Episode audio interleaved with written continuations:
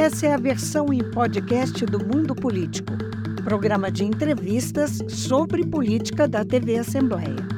Olá, no programa de hoje a ofensiva da PF contra mentores de planos golpistas. O noticiário foi agitado desde as primeiras horas do dia por uma operação da Polícia Federal contra um grupo de integrantes do governo Bolsonaro que teria tramado a abolição do Estado Democrático de Direito para tentar manter o ex-presidente no poder. Foram cumpridos 33 mandados de busca e apreensão e quatro de prisão preventiva contra autoridades militares e civis que ocupavam postos de destaque no governo anterior. Ainda vieram à tona ao longo do dia diálogos que embasaram a decisão do ministro do STF, Alexandre de Moraes. Quais os impactos mais imediatos, os desdobramentos previstos e como eles podem afetar o quadro político nacional? Eu converso com a cientista política e professora da Unirio, Márcia Dias. Márcia, um prazer recebê-la novamente no mundo político. Seja bem-vinda. É um prazer participar desse programa, Marco. Obrigada pelo convite. Márcia, a Operação Tempos Veritatis da PF foca em uma tentativa de golpe após a eleição de 2022 e resultou, entre outros atos, na apreensão do passaporte do ex-presidente Jair Bolsonaro e na prisão de assessores próximos. Qual o peso dela, Márcia, dessa operação para elucidação do que de fato ocorreu no Brasil na reta final do governo anterior? Bom, é, essa talvez seja a etapa ou a operação, né, que revela uma das etapas dessa longa investigação que já dura é, mais de um ano a respeito dos episódios do 8 de janeiro de 2023. Uh, essa talvez seja a mais contundente. Em que sentido? No sentido dos personagens que estão envolvidos nessa etapa. Uh, as anteriores focaram muito nos participantes, aos poucos isso foi ampliando o escopo de participantes que eu digo participantes diretos, né, que é, são os facilmente identificáveis. Agora, de forma é, aqueles participantes indiretos ou que estivessem na base, na, no financiamento ou no fomento a, a esses atos antidemocráticos, isso muda o escopo de, é, do atingimento dessas operações. Então, nesta operação, pela primeira vez, a gente tem nomes contundentes é, da área militar. E que antes, eu acho que na história do Brasil, nunca se viu assim uma investigação tão é, contundente atingindo pessoas tão relevantes. A gente já teve um presidente da, da República investigado, até mesmo condenado e preso, que hoje em dia está de volta à presidência da República, mas então a grande novidade não é a investigação sobre Jair Bolsonaro, mas é, o modo como isso está sendo feito, com muita cautela, com, é, com muito vagar, e, e, e hoje é um dia bastante impactante. Então, essas seriam as primeiras palavras, a minha primeira avaliação com relação a esse episódio. Você toca no papel dos militares e generais de alta patente, né, como Braga Neto e Augusto Heleno, entre outros, estão na mira das investigações. Há um certo ineditismo, de fato, nesse grau de exposição dos militares com a política considerada aí a história recente do país? Sim, definitivamente. Na verdade, desde a história do Brasil livre, sempre houve, em algum grau, envolvimento dos militares na política. A gente começa lá na proclamação da República ainda, em que tem uma participação direta da corporação militar é, nesse episódio. E desde então, é, inúmeras, é, inúmeros acontecimentos vinculados à supressão do poder civil estão vinculados aos militares. E mesmo depois da nossa longa ditadura militar, é, não houve uma, é, em virtude da anistia geral, ampla e restrita, não houve uma investigação de supostos de possíveis crimes cometidos durante o período da ditadura por aqueles que estavam no poder. E agora, com uma rapidez, né, até inédita, mas mesmo assim com muito cuidado, porque sempre estamos né, tratando com elementos poderosos. Quando a gente fala de generais de quatro estrelas, eles são o topo da, a, a, da hierarquia militar. Então, é claro que eles não estão acima da presidência da República, mas essa não é uma investigação do governo, não é uma investigação do executivo, é do judiciário, claro. Então, é, é um dos poderes que está investigando. E nesse sentido, você realmente tem uma contundência muito grande quando você tem nomes expressivos, não apenas do ponto de vista militar, como do ponto de vista político, se considerarmos o governo passado. Então, são pessoas muito proeminentes, não apenas no seu, é, na sua hierarquia profissional, como também na hierarquia política, dada a proeminência dos cargos que vários deles ocuparam no, no último governo. Então, é, o que mais chama atenção, e também uma outra coisa chama atenção, não somente o fato deles estarem sendo investigados publicamente, recebendo essa operação, é, busca, apreensão, ou seja, estão sendo claramente investigados, e como você mesmo falou, a, o aparecimento dos dos diálogos que fundamentaram a operação de hoje, a gente vê a gravidade do envolvimento desses personagens que, que, foram, é, que foram atingidos hoje. Então, de fato, a gente tem uma situação inédita, inédita do ponto de vista da importância, é, que não é apenas um é, representante ou um personagem, mas são vários, com graus diferentes de importância. Então, é realmente inédito e muito é, relevante. E você crê que há ambiente político no país para que eles eventualmente venham a ser condenados? Porque, historicamente, é, não há registro né, na nossa história de generais que tenham passado por isso. A, a principal é, evidência de que é possível que sim, é, os resultados acabem gerando condenações é o fato de que o atual comandante das Forças Armadas, uh, o general Tomás Paiva, ele se colocou desde o princípio, desde que ele assumiu esse cargo, ele se, ele se colocou ao lado da legalidade. Ele é, assume um papel bastante contundente. Aquilo que foi feito, que mal foi mal feito, deve ser investigado, deve ser punido. É, nós não podemos ser é, complacentes ou coniventes com nenhum tipo de desvio de conduta. E me parece que isso está muito de acordo com a moralidade expressa, pelo menos, pelos militares, pela corporação militar no Brasil. Um valor muito grande com relação à correção, né? a, a atitude é, legal, dentro da legalidade e uh, todos os episódios em que os militares se envolveram e acabaram resultando em subtração do poder civil e resultando em, em, em poder militar tentaram se manter dentro da legalidade. Esse caso, a, a ilegalidade está patente e não houve conivência de outros poderes. Se a gente pensar, por exemplo, no golpe de 64, o STF subsidiou o golpe militar à época, né?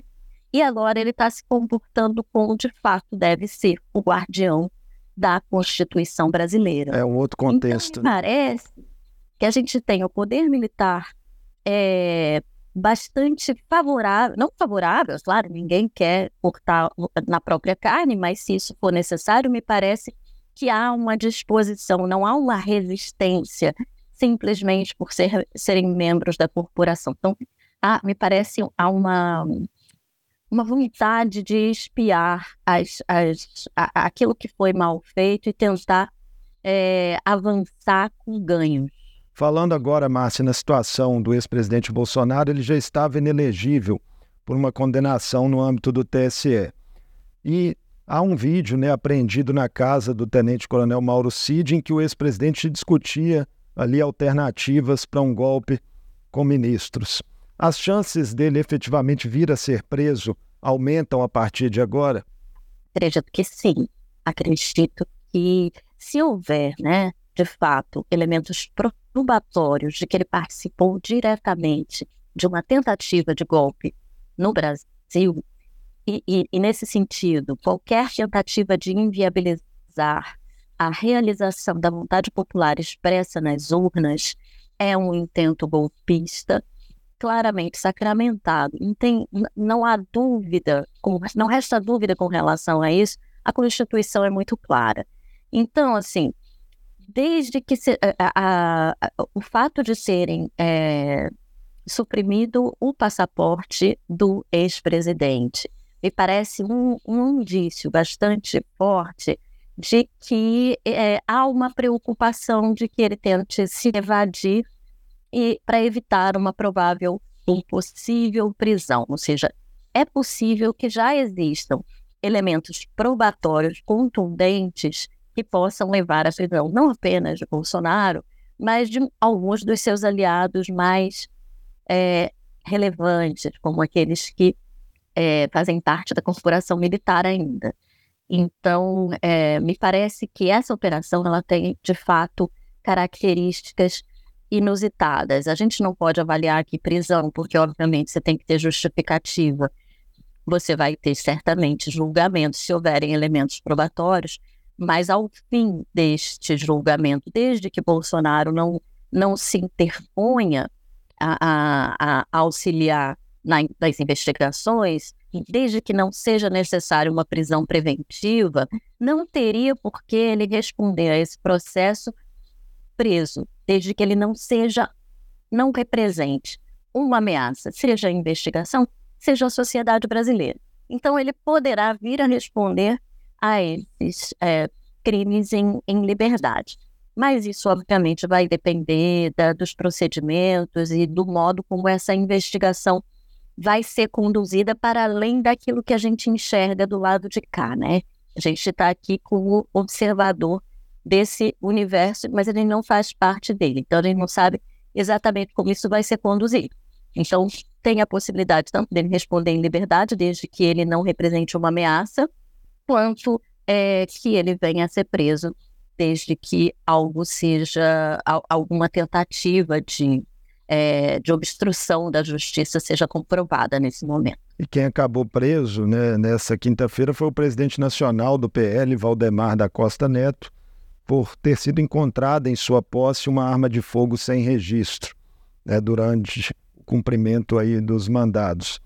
Esse conjunto de fatos, né, os reveses que Bolsonaro sofreu, agora a prisão de Valdemar da Costa Neto, é como eles impactam a situação do PL, que é o maior partido é, hoje na Câmara dos Deputados, e o próprio jogo político ali, né? já que havia, é, nesse momento, um certo tensionamento entre o governo e o presidente da casa, Arthur Lira.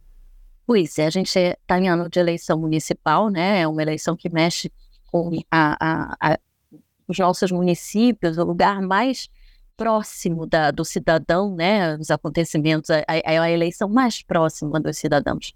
E ainda se verificava é, uma nacionalização dessa disputa, é, em virtude das circunstâncias nacionais, de uma divisão, de uma polarização afetiva muito forte entre o atual presidente e o presidente anterior.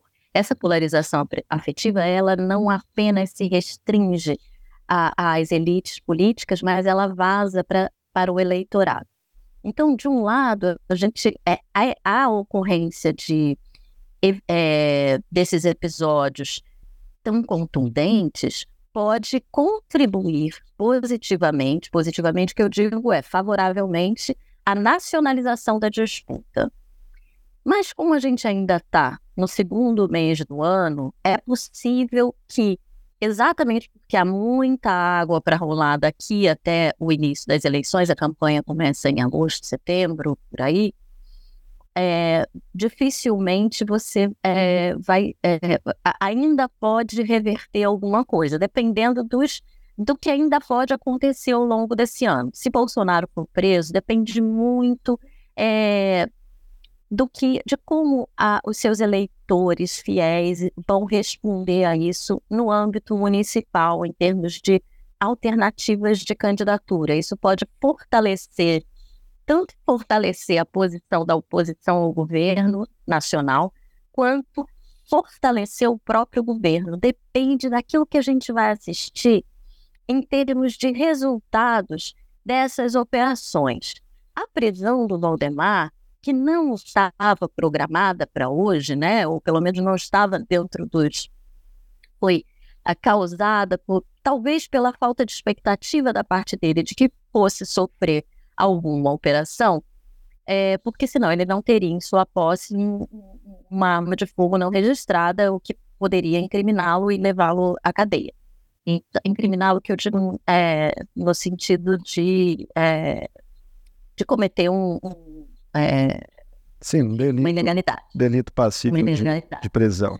E isso realmente, como ficou muito claro, a razão pela qual ele foi preso, isso pode ser resolvido. Eu acredito que isso vai ser resolvido com uma fiança, brevemente, imagino, ou com alguma coisa que permita ele é, retornar à política. Mas isso certamente vai colocar um temor um pouco maior nos aliados. A gente, vai, a gente pode perceber pela reação dos aliados a, a essa mega operação que ficou muito aquém da contundência que se viu anteriormente.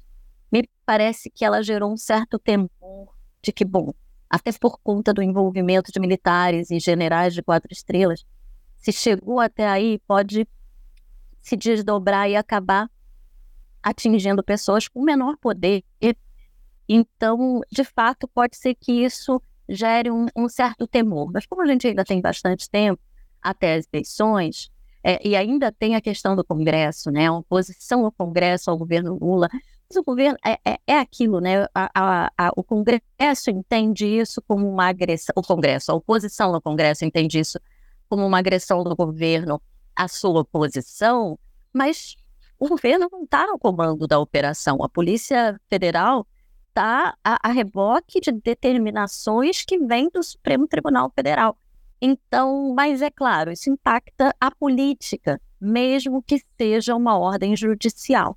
É, Márcia, uma das revelações do dia também foi de que nas tramas golpistas chegou a ser cogitada a prisão do presidente do Senado, Rodrigo Pacheco, e de ministros do STF, Alexandre de Moraes e Gilmar Mendes.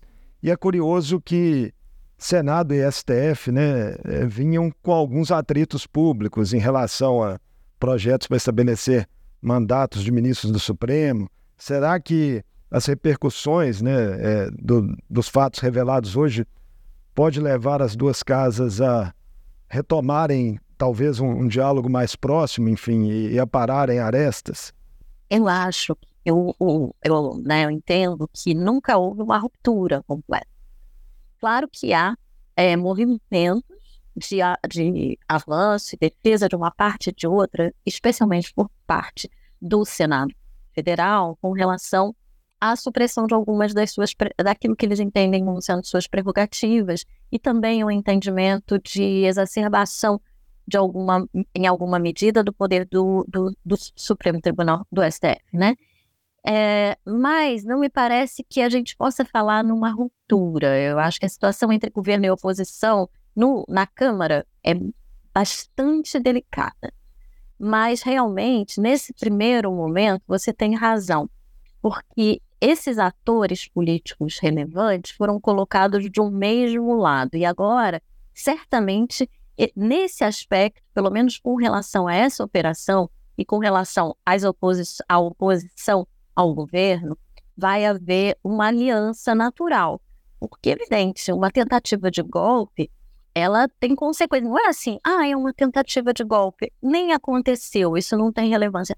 Ora, né? A tentativa de golpe é a supressão das, da, da, dos poderes constituídos de pessoas eleitas diretamente pela população, então ela é uma agressão tanto às elites quanto a, aos cidadãos, mas, sobretudo, para que isso viesse a cabo, teria que é, empreender-se prisões, é, exílio, talvez até a morte de alguns personagens. Então, porque nenhuma ditadura ou nenhum golpe militar vem sem é, danos contundentes, né? Claro que há efeitos imediatos. E eu imagino que qualquer um que se coloque no lugar, seja do ministro, dos ministros Gilmar Mendes, Alexandre de Moraes, ou do presidente do Senado, Pacheco, é, nenhum deles vai, é, ninguém vai dizer assim, ah, não, isso é coisa de menor importância. Você vê ali a intenção direta de prejudicar, de, de, de levar, é, de, né? A tendência seria de reações institucionais mais duras? Ah, eu, eu acredito sim. Eu acredito que diante disso, com elementos probatórios, porque antes era muita especulação.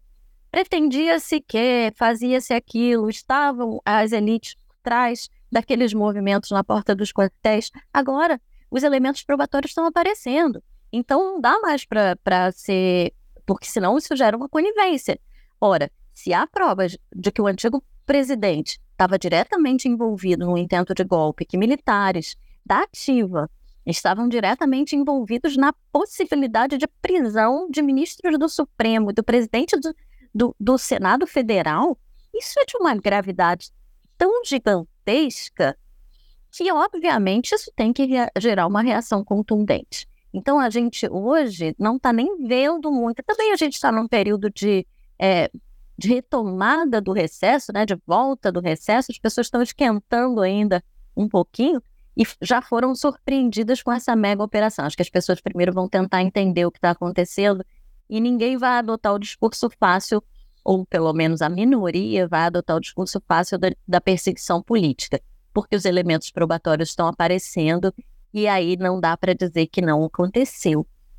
Agitação então, a reação do... vai ser à altura daquilo que está sendo mostrado. Agitação do carnaval na política acho que começou mais cedo, né?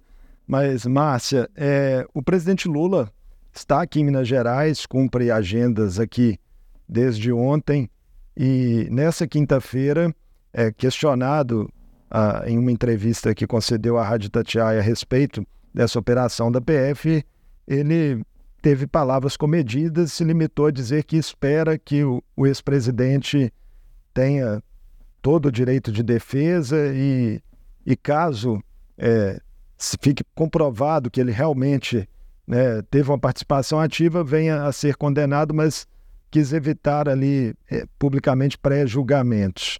O é, que, que lhe parece essa postura inicial do presidente?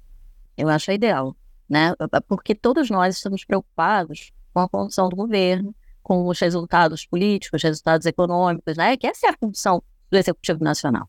Então, políticas públicas, é, essa articulação com, com, os governos estaduais, isso é muito importante. A gente veio é, de, de quatro anos de muita dificuldade de articulação política, que Bolsonaro é, é não era uma pessoa hábil na, nessas tratativas, então ele era muito bom com seus aliados, mas com aqueles é, os opositores não havia diálogo.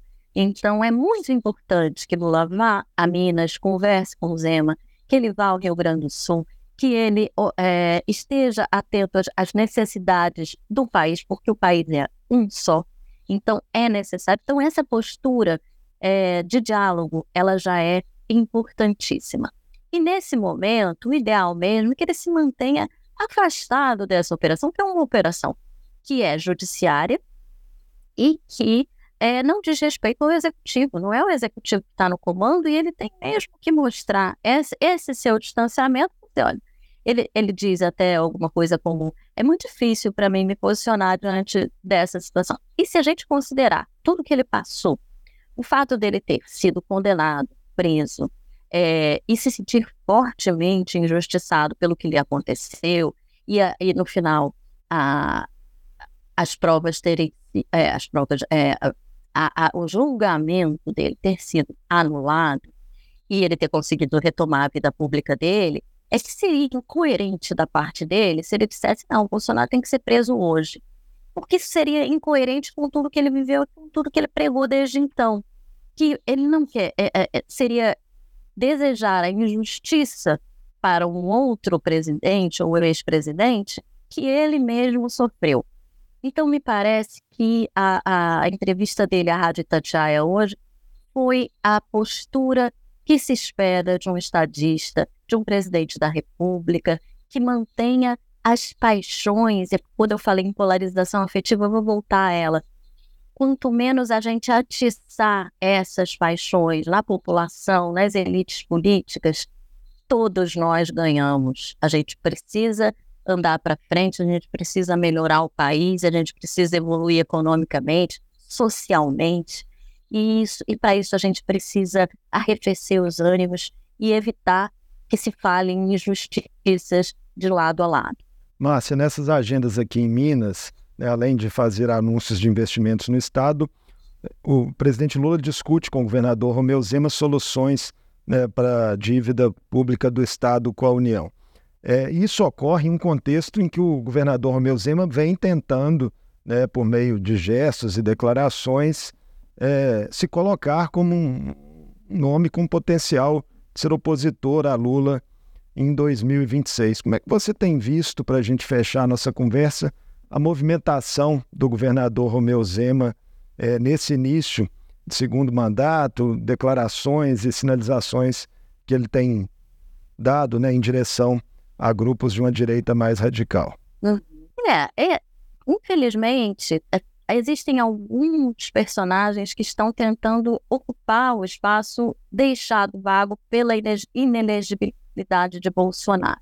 E o Romeu Zema é um desses personagens que tem uma relevância bastante importante, na, na medida em que ele é o governador de um dos maiores estados do Brasil, e ele, ele tem tido uma postura de radicalidade, e isso é, eu acho que é, intensifica aquela polarização da qual eu falava há pouco.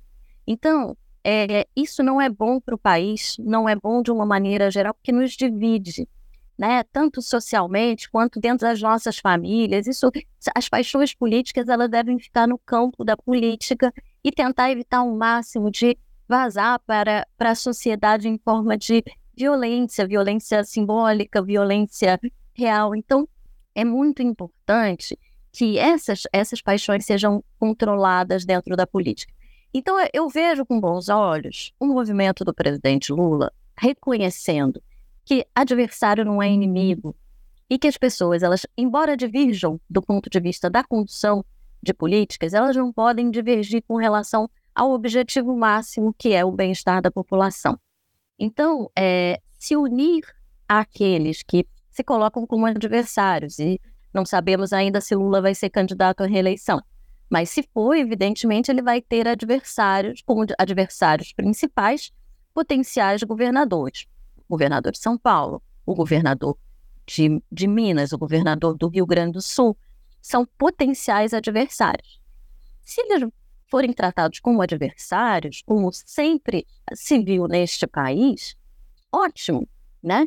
É, porque isso vai arrefecer os ânimos.